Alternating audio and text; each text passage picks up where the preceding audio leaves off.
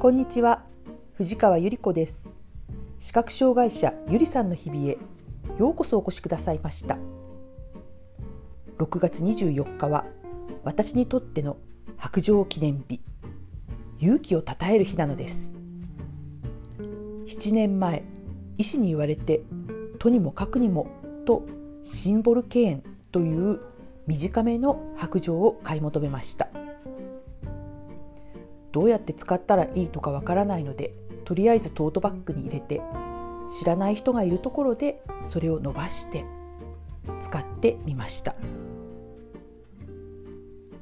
白状を持ち始めて4年目に自立訓練と出会い16ヶ月の歩行訓練を終了して白状は私のかけがえのない友達になりました。白状はゲームで言うとヒノキの棒だと思っていたのが世界最強の魔法の杖だった。ということです。白状を持って一歩歩き始めるという勇気からその先の景色が広がっていったんです。今日私は自分の勇気を褒めておうちティータイムのために美味しいケーキを買ってきます。それでは行ってきます。